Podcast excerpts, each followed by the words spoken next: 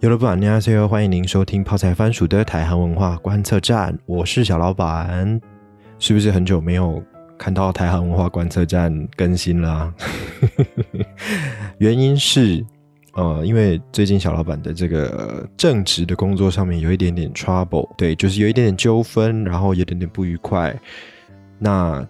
要离开之前，不希望在工作上给人家留小辫子，给人家留一个烂尾这样子，所以就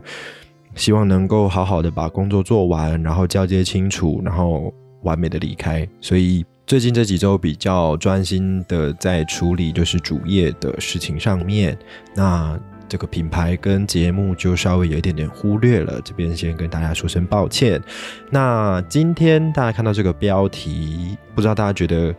会不会很好奇今天的这个内容到底会是什么呢？呃，原因就是我猜啦，也不是说我猜了，就是我预计这一集上传的时间应该会是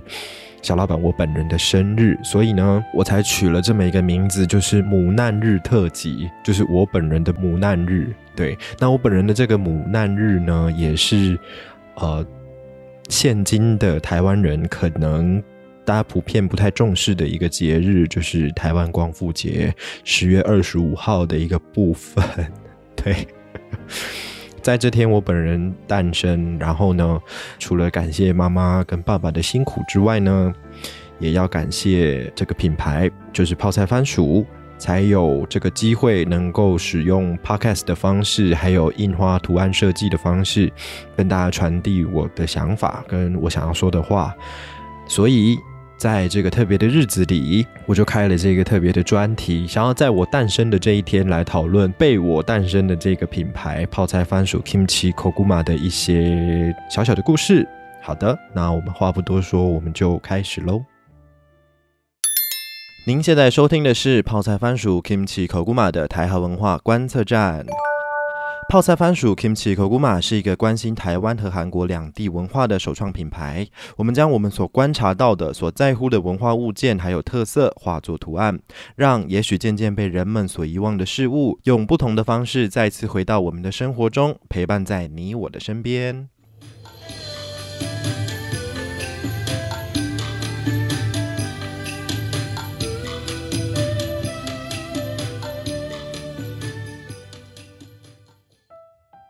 首先谈到这个泡菜番薯哦，就是一定要谈到的，就是我的家庭还有我的创作，这一路走来都是我一手催生的。那 其实大家会不会很好奇，为什么泡菜番薯 Kimchi Koguma 是使用图案设计，就是使用印花的这个概念，pattern design 的这个概念来呃传达故事呢？其实。这个故事就要说到大概是二零一五年，就是哇哦，有点久，有点久远，大概六年前吧，没错。二零一五年的设计师周，呃，我是当年设计师周的志工，大家应该知道设计师周是什么吧？就是会有很多设计师品牌，或者是国内外的这种设计师品牌，然后在松烟吧，我记得那年好像是在松烟，然后华山好像也有。对，就是不同的展区有不同的展览这样子。然后那一年我是在松烟当志工，那当志工的原因呢？你知道大学生没什么钱嘛，所以我就是希望透过当志工的方式，能够在下班之后免费的看展，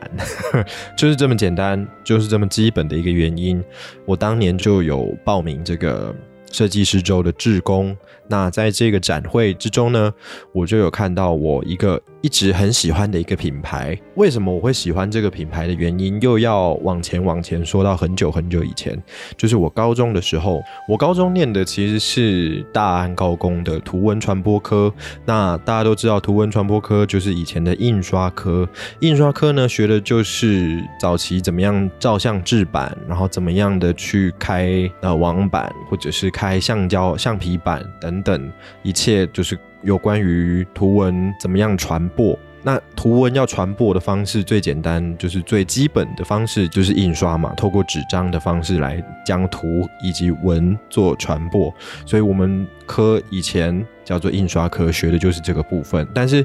后来，呃，经过时代的演进，就是图文有各种不同新的传播方式，所以后来加入了一些，比如说数位的课程。然后才转型成图文传播科，但是印刷的基本知识，还有一些比如说暗房、冲片等等的这种基本的技巧，我们都还是有持续的在学习它。那也就是在这个学习印刷的这个过程当中呢，我发现我对网版特别的有兴趣，因为对网版产生了兴趣，我就觉得网版非常的，不管是技术上或者是成品上，都让人。有一种特别的魅力，特别喜欢，所以进而我才有注意到这个台湾的品牌，也就是印花乐。呃，因为他们至今据我所知都还坚持着在台湾自产自造，而且都是用老师傅手工印刷的一个印花品牌。话说回来，就是我在设计师周看展的时候，我就特别。有去看了这个品牌，然后当年的一个展展览的摊位好像还蛮小的，但是一走进去就觉得特别的温暖，然后非常的疗愈，因为形形色色，然后有非常多不同的花样跟颜色，然后呢，我就觉得非常的喜欢，然后那些图啊看得出来就是它都是使用网版印刷，因为那个。怎么样去分辨网版印刷跟数位印刷的这个印花制品呢？就是如果你是网版印花的话，你的那个图啊，你印的那个墨墨料，它会浮于布上，就是它会有一层胶印的感觉，就是会比较突出，会有一层东西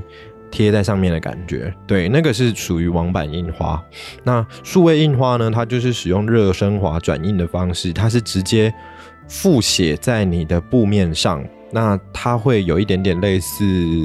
吸收的效果，所以就比较没有那一个突出的这个样子。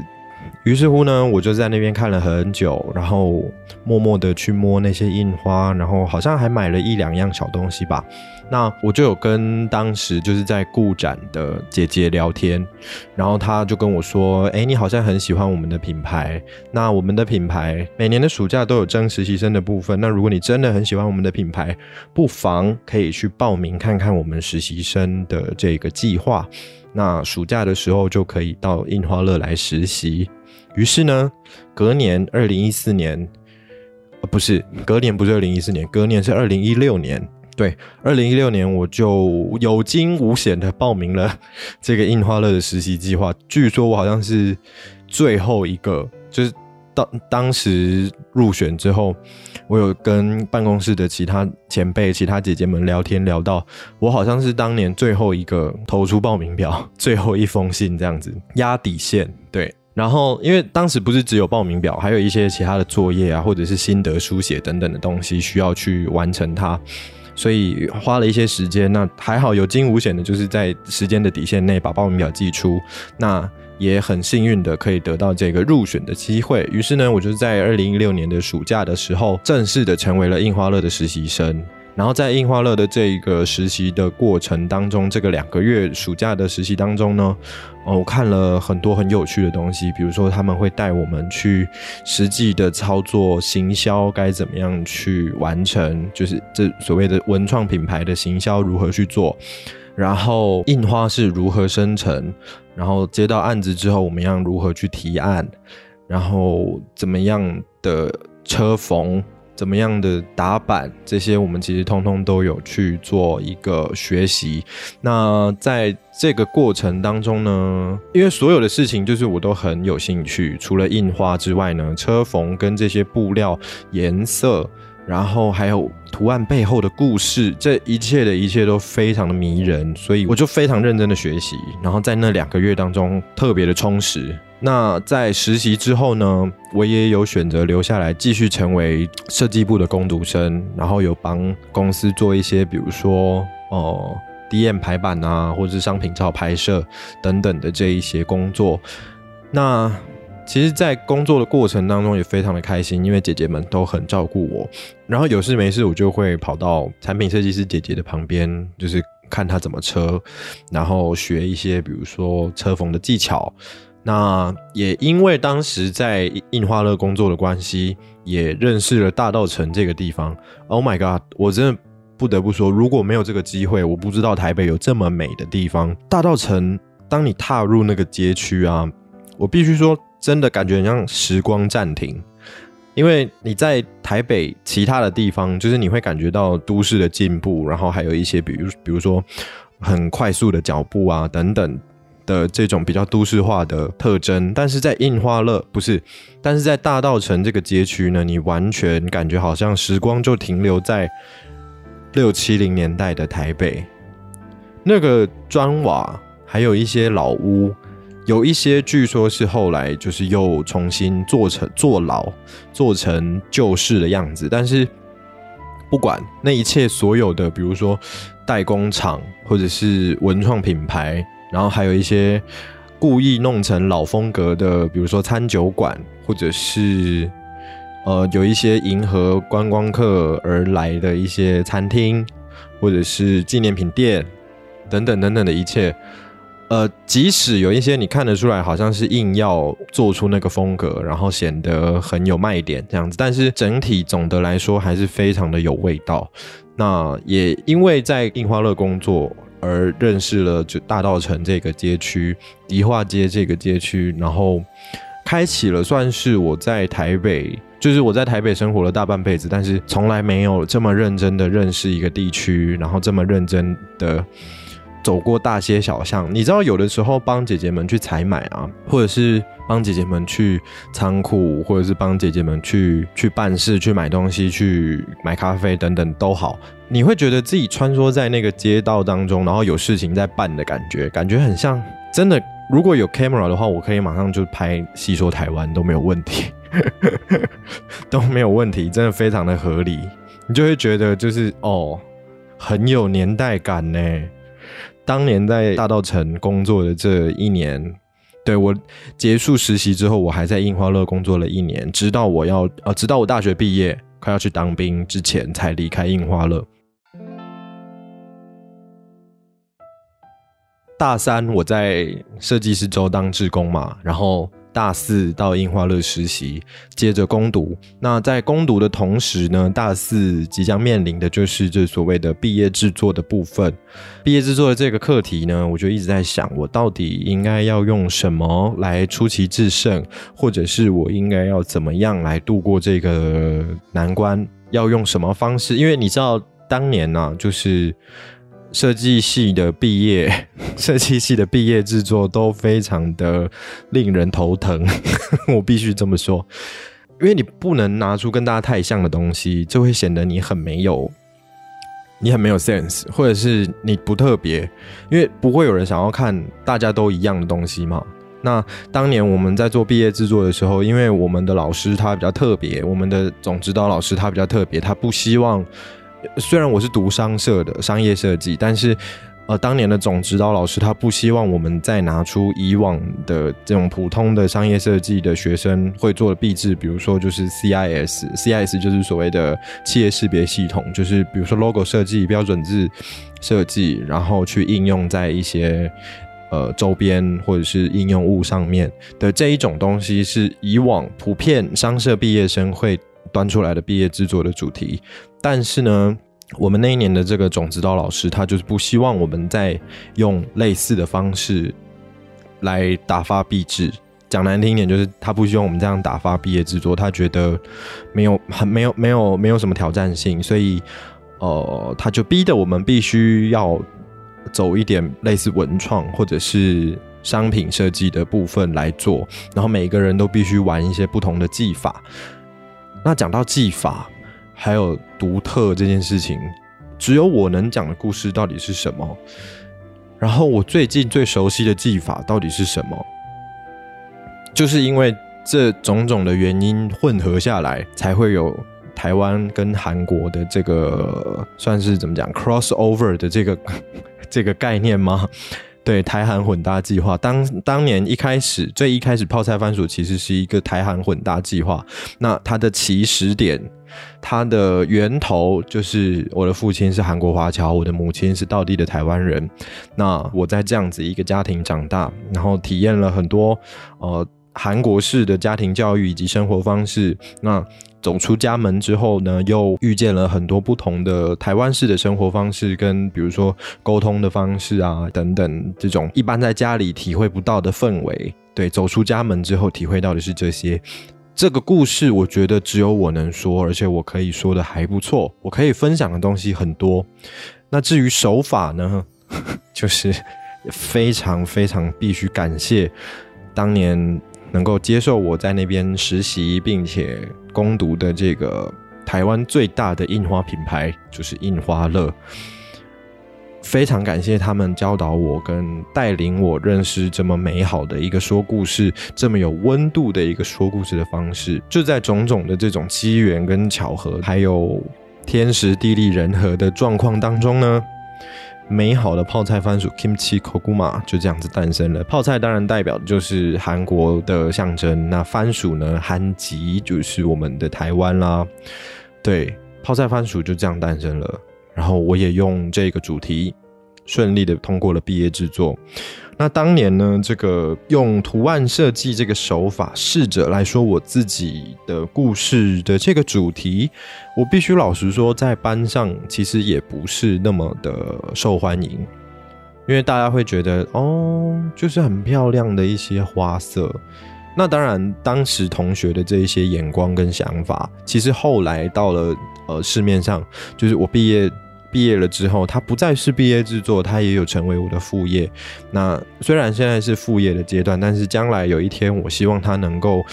供给我日常的这个收入，那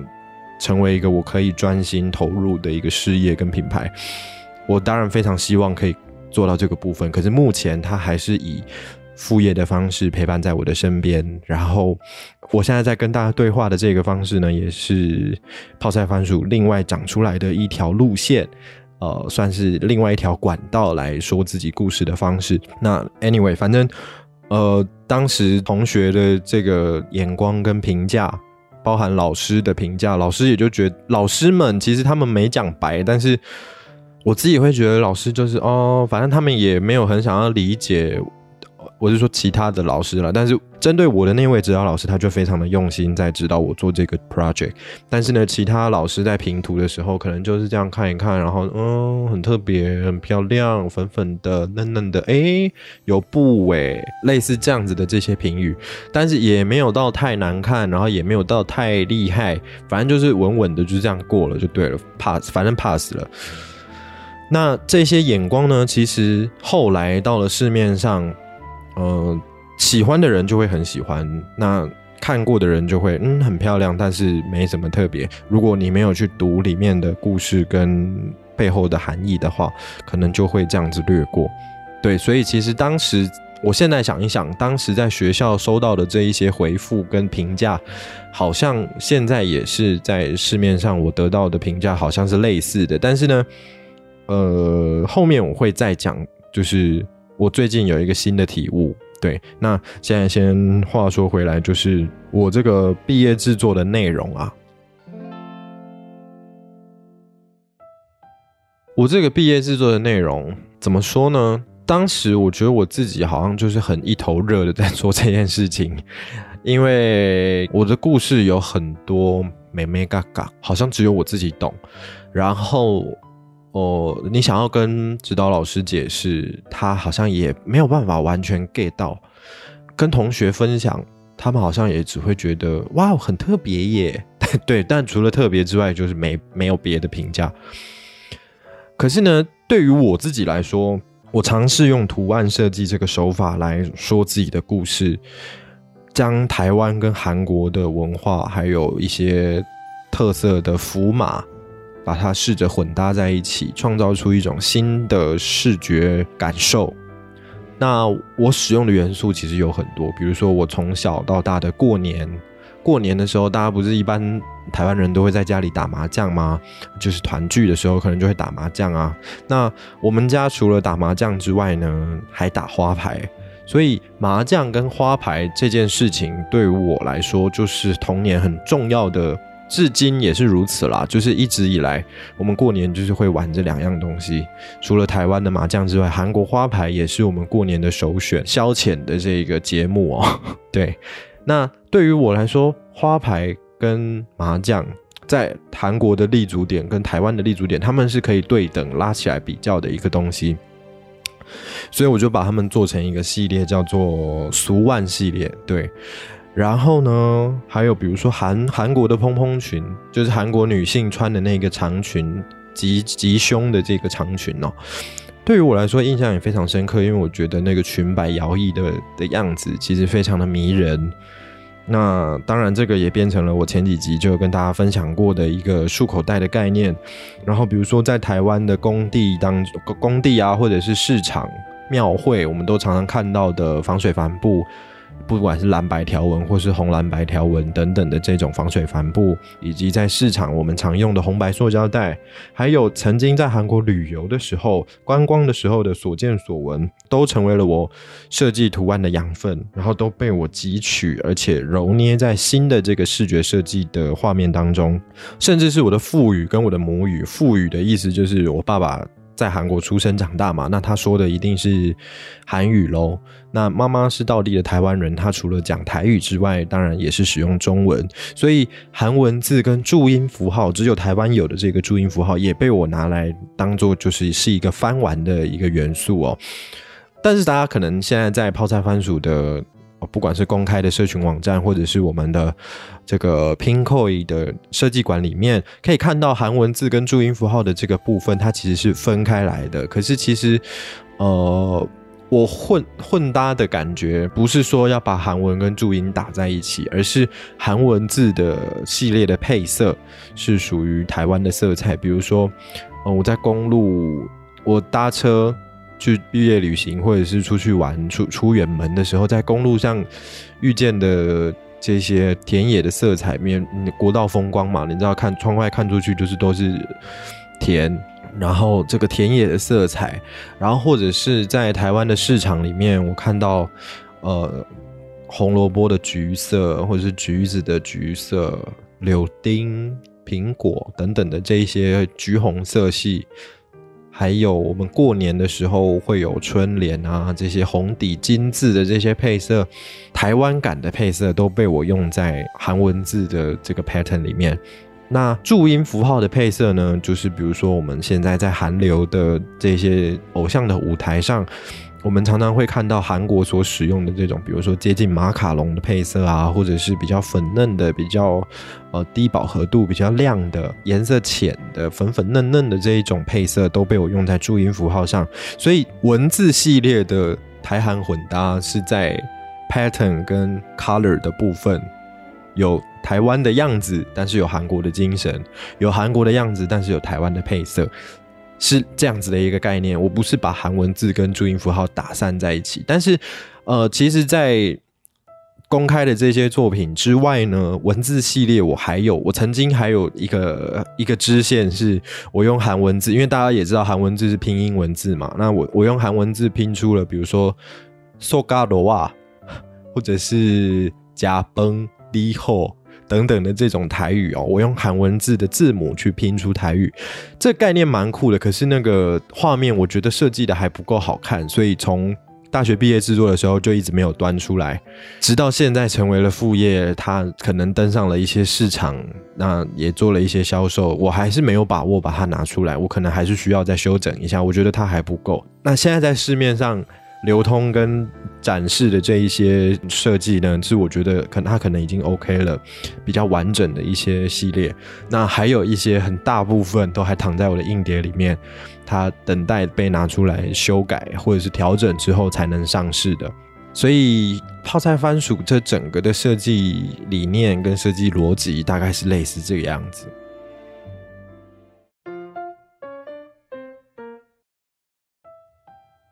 那我们刚才讲到了，就是泡菜番薯的设计理念跟逻辑。那我也因为泡菜番薯这个台韩混搭的计划，顺利的拿到了学士的毕业证书，然后通过了毕业制作。呃，也因为毕业制作那一年的努力，还有印花乐的教导以及带领，我才用了这一个方式，用了这一个手法来试着诉说我自己的故事。毕业之后呢，刚刚也前面也有简单提到，就是他目前成成为了我的一个副业，然后我也用很多方式来增加它的曝光。那我也希望用更多的方式跟更多的管道来跟大家分享。我觉得我有共鸣，而且我觉得很美好的这个故事。但是呢，在我的这个热血背后，有藏着不为人知的心酸。就是我自己觉得它的受众好像蛮小的，就是你必须是台湾人，或者是你必须关心韩国文化啊。这个交集点真的是非常非常非常小，就是你要看得懂这个东西，但是你又不一定会觉得它好看，或者是你觉得它好看，但是你不觉得你你不你不认识背后有什么故事。往往是这两种人在在摇摆，在出现在我的品牌周围。那你说要真的懂故事，而且觉得好看的人，真的非常少。有有有真的出现过，但是真的非常少。时间这样过了很快，毕业两三年、三四年了。那他也在市面上跑了一段时间。就是除了我，我有网络上的电商这个通路电商的管道，就是我有在 Pinkoi 上面做开设设计馆的这个动作。哦，对，讲到 Pinkoi，Pinkoi 现在好像也是十周年的十周年庆。所以也感谢我们的合作伙伴 Pinkoi 能够持续的提供很好的服务。那现在十周年庆好像也有很多很有趣的方案跟活动，有机会的话可以在节目下方的资讯栏去。点选连接，然后连到 Pinkoi 上面去逛一逛。对，那除了 Pinkoi 之外呢，我常常有的时候，呃，有空的话，假日也会到各大的文创市集去摆摊。那摆摊的过程中，也认识了很多在这一条路上努力的摊友，好摊友们，他们真的非常好，而且，呃，不论是做食品的，或者是一样也是做文创的，然后大家有各式各样不同的方式，想要传达自己觉得美的，或者是自己觉得有价值的东西哦。那我觉得这一切都非常好，所以不论是做 podcast 或者是做摆摊，我都因此认识了非常多。我觉得跟我志同道合，或者是呃，大家一起努力在让自己喜欢的事情变得有价值的这一群人，我都觉得非常的棒。然后在跟他们讲我的理念或者是我想做的事情的时候，他们给我的回复。不论是摆摊的自营工作者，或者是 podcaster 们，他们给我的回复都是一种“我懂你”，而且我们是同道中人的一个感觉。我觉得我不能否认，这可能是我自己在取暖，但是我很乐意跟他们分享，而且也很乐意跟他们缔造更多更多的合作机会。所以，无论是在文创这一面，或者是在 podcast 这一面，我都不希望放弃，而且我希望能够借此认识更多。呃，圈子里的好友，然后大家可以一起努力，让自己喜欢的事情变得有价值，我觉得非常棒。可是呢，话说回来，回到我的受众的部分，这个交集真的是太少了。那他也在市场上跑了一，就是我就说泡菜番薯也在市场上跑了一阵子，我应该怎么样去让它变好呢？或者是让它被大家看到，或者是让大家对他想要传达的这个故事更有更有感觉、更有共鸣呢？嗯，因为你也知道，就是可能你是台湾人，那你接触到的韩国文化，大部分的台湾人接触到的韩国文化，可能都是韩流或者是偶像韩剧这个部分，它可能在我想要讲的童年回忆或者是文化面的东西，会比较少接触到，所以。要怎么样让大家产生共鸣呢？这个问题苦恼了我非常久，至今我还没有得到解答。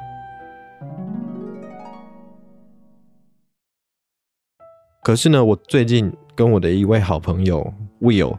我必须讲出他的名字，因为我真的很感谢他。这位 Will 呢，他是我大学的好朋友、好同学，他是我在社团认识的一位非常棒的人。那因为前几天他们家有一点事情，所以 Will 到我的家里来住借宿。那在借宿的这个过程中呢，他就看着我房间里的布架，然后就跟我讨论很多有关于泡菜番薯经营啊或者设计上的东西。他就会觉得说，你经营了这么久，可是受众还是很少，到底是为什么呢？是因为曝光量不够呢，还是因为共鸣不够呢？我就说，我觉得这个好像都是我目前的问题，但是我也很努力的想要去改变它。用我目前能够负荷的方式，我也很努力的想要改变它。但是呢，我觉得我还有另外一个问题是，我不清楚我自己在做什么。我只是觉得我有一些故事，我希望大家能够跟我一起体会它的美好。但是我不知道消费者，我不知道客人，我不知道呃所谓的受众应该要怎么样去接触，或者是对我的这些东西产生认同，对泡菜番薯的设计产生认同。我跟他聊了一整个晚上，我们从十点、十一点到家，然后聊聊聊聊聊聊聊到两三点，晚上半夜两三点，我们两个就躺在，他就躺在我隔壁，然后我们就聊了一整个晚上。我终于找到一个原因了，就是目前泡菜番薯所有推出来的设计。比较会有共鸣的就是文字系列，因为大家一看就能看得懂它是什么东西，就是韩文字就是韩文字，注音就是注音。即使你不懂背后的配色有什么样子的分别，有什么样子的含义，那这两个系列到底差别在哪里？但是你一看就知道它们是什么。所以注音符号跟韩文字的这这个系列，他们是跑的最最好的、最直白、最直接，大家能够接收到的这个东西。那魏友那天跟我剖析了很多。然后我今天做这一集节目，我希望他能够在我的母难日，就是我的生日这一天上线的原因，也就是因为我觉得我的品牌好像 reborn 了，它重生了。我找到我在做这件事情，一直以来我用同样的方式、同样的手法来说故事。我说的是什么故事？其实我说的是一个回忆。那大家会比较少对我的故事能够产生共鸣的原因。就是因为我说的是我的回忆，不是大家的回忆，所以他帮我找到了这个问题，我也有帮我找到了这个问题，那我也觉得非常感谢他。他那天陪我聊到两三点，我突然被点醒，我觉得没错，不管是花牌，不管是麻将，不管是防水帆布，不管是塑胶袋，红白塑胶袋，这一切的一切都是我自己的回忆。对，泡菜番薯反映的是我个人的回忆，所以它其实不太像是。商业设计，它其实是艺术设计，就是它其实在反映艺术家，就是我个人我本人所想要传达的东西，它是艺术，它其实并不能有商业价值。那艺术品想要有商业价值也不是不无可能，所以我必须找到更明白、更直接的切入点，让它有商业价值，让它能够达成我一开始前面讲到的这个期望。我希望它能够供给我日常所需的收入，我希望它可以变成我能够一头栽进去的这个正值。对我就必须找到我的回忆的商业操作的方式。所以其实我觉得现阶段哦，嗯，我还没有完全的离开。社会上正职的工作，我觉得我能够找到这一点，透过跟 Will 的聊天，我就觉得非常的值得，所以我决定在我的生日这天公布这件事情，跟大家分享这件事情，就是因为我觉得我的品牌重生了，我找到了它的价值。那也一直以来我所有的操作都可以印证这件事情，我做的是我的回忆。那我要怎么样让它有有更强大的共鸣，更强大的商业价值呢？讲商业价值好像有点土炮哦，就是因为你知道我们做艺术的，好像都不喜欢跟商业感觉好像铜臭味的东西连接在一起。但是没有办法，人还是要过日子，人还是要有收入。所以你要怎么样让自己做着自己喜欢的事情，同时也能够维持生计，这非常的重要。所以转型跟呃修改调整，这是艺术家想要操作商业价值必须面对的一个症结点跟。问题点，所以回忆这件事情要怎么样有商业价值呢？我觉得我接下来要思考的应该会是这个部分。它的共鸣会比较偏小的原因，就是因为这是我个人的回忆，所以可能大家哦可以理解部分，但是不是全部理解。所以我觉得其实也没有关系，因为至少我找到了我一直在做的这件事情是什么脉络。就是我在做我的回忆，每一个商品、每一个品相、每一款设计，都是小老板的回忆，我的童年的记忆，我人生的曾经看过的东西，我很特别有感的元素，都是我的回忆。那接下来呢？我觉得我要做的一件事情是，我好像找到了我的使命，就是我希望让大家有感的，就是回忆带给我们的美好。然后莫忘初衷这件事情，曾经在你的生命中有一些很美好的东西，然后我希望你不要忘记它，我好像一直在做的事情都是这一个，所以我觉得经过了那一天的对谈之后，我好像找到了泡菜番薯新的价值、新的意义。它一直都存在，只是之前被土埋着，没有拨云见日的感觉。那今天我真的终于找到了它的价值，它的意义在哪里？就是回忆。我希望回忆能够带给大家共鸣，我希望回忆能够让大家知道生活的美好。不管是我的回忆、你的回忆、大家的回忆，或者是台湾人的回忆、韩国人的回忆，我觉得回忆这件事情，嗯，我是一个蛮念旧的人，所以我在做的东西不经意的就会流露着我的回忆，或者是收藏着我的回忆。我觉得这个是可以理解的，因为我本人就是一个很念旧的人，所以就像我的台呼，我的。intro 讲的泡菜番薯是一个在乎台湾和韩国文化故事的一个首创品牌，然后我们可能会将大家忘记的事情重新让它以不同的方式出现在你的生活当中，它的价值就是唤醒回忆。嗯，我觉得人要念旧，念旧才会让一路走来不是空空如也。我觉得人走过的痕迹，凡凡走过，真的要留下一些痕迹。那这些痕迹呢，就是证明你走过的证据嘛。那人生呢，证明人生走过的证据是什么？除了纪念品之外，我想就是回忆了。所以，经由这一场谈话，我跟 Will。的谈话，我找到了泡菜番薯新的价值，也不是不也对不不是，我找到了泡菜番薯的定义，我清楚了泡菜番薯的定义，所以接下来我可能会有新的创作系列，也不一定，我不知道，但是至少我确定了这件事情，我觉得蛮感动的，我也很期待泡菜番薯接下来的发展，那我也很期待继续在台韩文化观测站跟大家分享更多有趣的故事。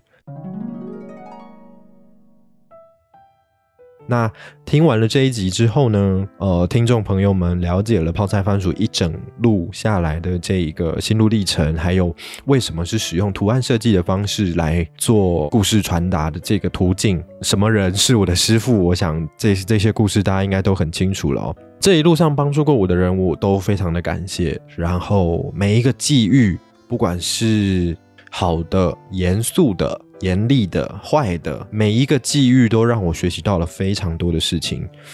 那从这些回忆当中，我也希望能够汲取一些新的我的感受。因为你知道吗？我觉得我很像在做滤滤纸，或是滤镜，或是滤网。你你知道，变压器或是翻译机，我的功能或者是我的职责、我的任务，就是去感受生活。然后去体验生活，去制造回忆，然后把这个回忆、把这个感受，透过我的转译，透过我的翻译，来把它具象化，让不管是消费者或者是听众能够感受到我所传达的这个感动。我觉得这是我的天命，这是我一直想要做的事情。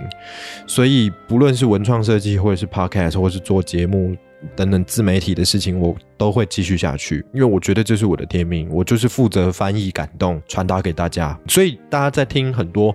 在听我前面的节目，或者是在听、在看我的设计的时候，你不难发现，我强调的都是一些很抽象的东西，或者是我会一直描述我的感受，我会一直形容我的感觉来给大家听，用各种不同的句子堆砌各种不同的文词。来描述我的感受，希望让大家产生共鸣。对我终于找到我一直在做的事情是什么了。很谢谢你听到这边，那我也很希望每一个听到这边的朋友都可以跟着小老板一起期待泡菜番薯接下来的发展。那如果你有任何的想法，你有任何的意见，都可以透过泡菜番薯。呃，脸书或者是 IG 的这个讯息的功能，来告诉小老板，来跟小老板分享，或者是你不想要私讯我，你想要在我们的贴文底下直接留言跟我说，我也非常的欢迎你。那如果你是使用 Apple Podcast 的朋友，也记得帮台韩文化观测站留下一个五星好评，也谢谢你。然后呢，在资讯栏下面都有泡菜番薯的 IG、脸书，还有 YouTube。以及刚刚一直提到的 Pinkoi 设计馆，你可以一览无遗看到泡菜番薯所有的设计。如果你喜欢台湾文化观测站跟你分享的故事，或者是你喜欢泡菜番薯的这这些柔软的鲜艳的设计作品。欢迎你不吝啬的能够把我们的连接分享给你所有的朋友。那我是小老板，最后在呃今天公布这个日子应该是我的生日啦。那希望呃你听到这边能够跟小老板说声生日快乐，然后泡菜饭薯加油，大家一起变得越来越好，让喜欢的事情有价值。我是小老板，谢谢你的收听，我们下集再会。